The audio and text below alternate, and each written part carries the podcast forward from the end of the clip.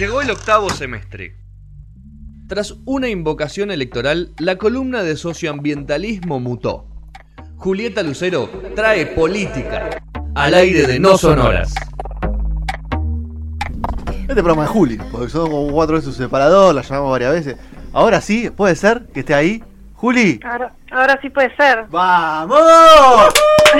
¡Vamos! ¡Vamos, Juli, carajo! ¿Qué pasa? Están robóticos hoy. Sí, se puede. mal. Sí, No, se por Dios. Bueno, ¿Lo vale. viste mejor, Juli? Dale, dale vos para adelante. No me bajoné la columna. Bueno, eh, viste considerando que el domingo se, se, mm, determinó que hay un nuevo presidente electo, pensé que una, bu- una buena forma de empezar eh, las columnas eh, en, en la era albertista, en la era Tubí, ¿Ya todavía no, arrancaron? Eh, no, pero en la era Tubí, vamos a decir, eh, era pensar en propuestas alternativas a este modelo hermoso de, de, de matriz económica en base a el extractivismo, en particular la soja, que tenemos hace tantos años en Argentina, eh, desde el 96, digámoslo, en, en el caso particular de la soja.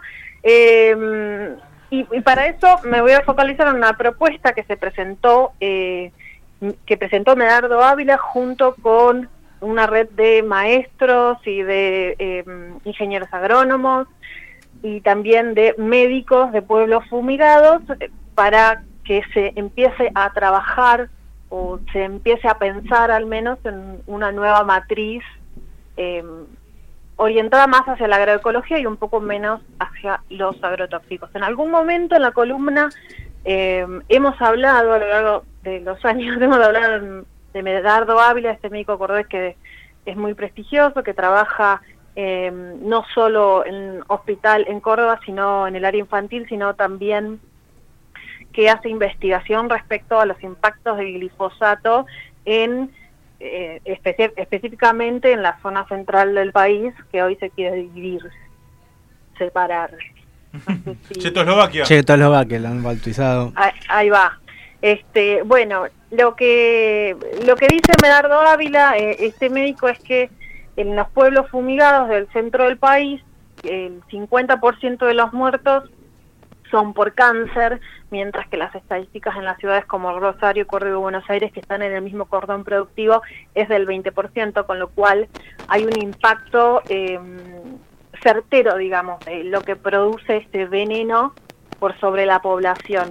En términos eh, de, de rocío o impacto más directo, no, ni siquiera está hablando de qué pasa cuando lo consumimos eh, a través de los alimentos en, en otros lugares donde no nos rocían. La propuesta que hacen entonces, una propuesta, un plan que se hizo para acercar, acercarle a Alberto Fernández, que según el mismo Medardo dijo, eh, se- ya lo leyó, no han tenido todavía ni, ni tienen una reunión con él, pero bueno, es un, es un paso eh, hacia un cambio, digamos.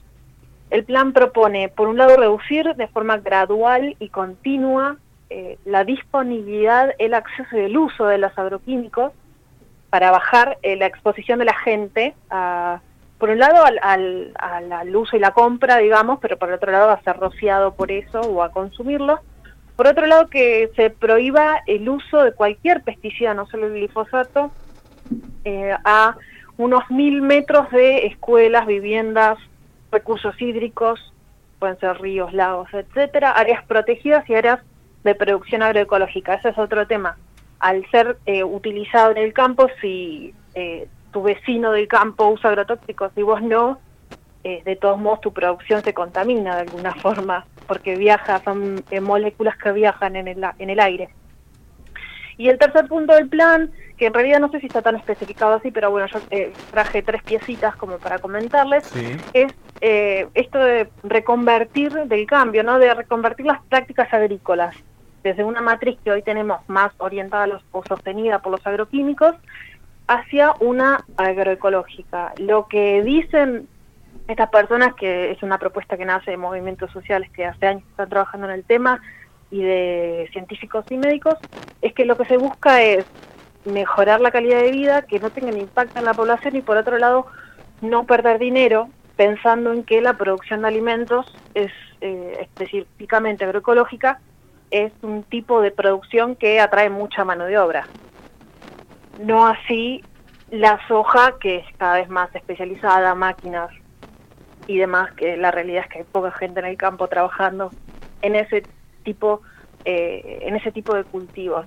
Ahora, más allá de que se le acerque o no se le acerque este, este proyecto o esta propuesta a Alberto Fernández, hay una gran incógnita, es qué va a pasar, si, el- si va a ser un, si ambiente va a ser ministerio, si va a ser secretaría. Eso te iba a preguntar, Juli. ¿Quién, ¿Algún referente de, de Alberto durante, se, se nombró durante la campaña, durante estos días? No. ¿ah? Nada.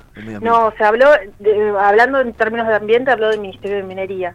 Ministerio. Pero, claro, eh, parece que, que seguiría por el lado extractivista con un poco más de conciencia, pero no lo sabemos realmente. No se sabe si va a ser ministerio, no se sabe si va a ser, va a ser secretaría, no se sabe qué funcionarios pueden eh, haber- estar ahí dando vueltas, pero sí está presente el nombre de Felipe Solá, eh, que fue quien en el 96 como ministro, no, como secretario de Agricultura Sí. aprobó eh, el ingreso de la soja transgénica al país, Claro. es lo que luego introdujo el glifosato. Lo que se habla de Con 10 ese- ministerios, ¿no? No se habla de muchos, no se habla de 23 ministerios como arrancó el gobierno de Macri, sino se habla de mantener una idea de pocos ministerios, muchas secretarías, pero que los ministerios tengan un poder de decisión bastante fuerte o importante o grande.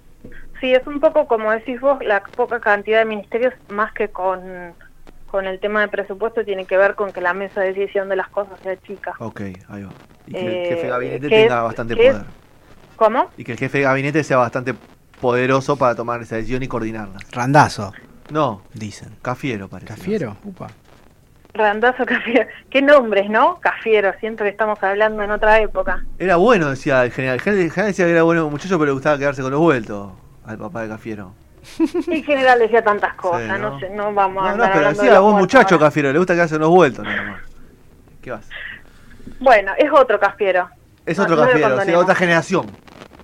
Sí, es otro, es otro señor, es otro señor trabajador. Eh, pero bueno, el punto es que sí, que, que tenés razón, que son pocos ministerios, no se sabe bien todavía qué va a suceder. Circuló una lista el día de la elección, Sí. supongo que les habrá llegado con los posibles este, ministerios y las eh, porque no solo digamos hay nuevos funcionarios, también hay nuevos eh, nuevas áreas de, de gestión, nuevos ministerios que se crean o puede llegar a haber este, y distintas jerarquías. Entonces ese es otro tema eh, la, la jerarquía del posible ministerio que se cree, porque no es lo mismo una secretaría que un ministerio o una dirección en términos de pelea de presupuesto en la mesa grande, ¿no? Muy bien. En la mesa grande nacional. Así que ese es un gran tema.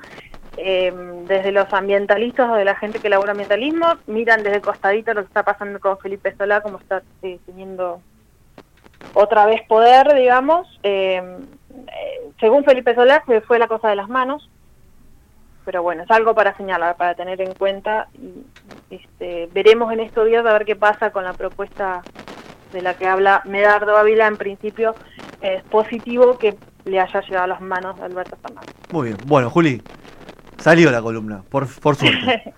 Le pusimos mucho huevo. Hablamos. Buena semana. Mandame un beso porque si no, Sergio dice que no me saluda. Qué reclamadores que son, les mando un beso. Sí, besos. Chau, chau. Chao.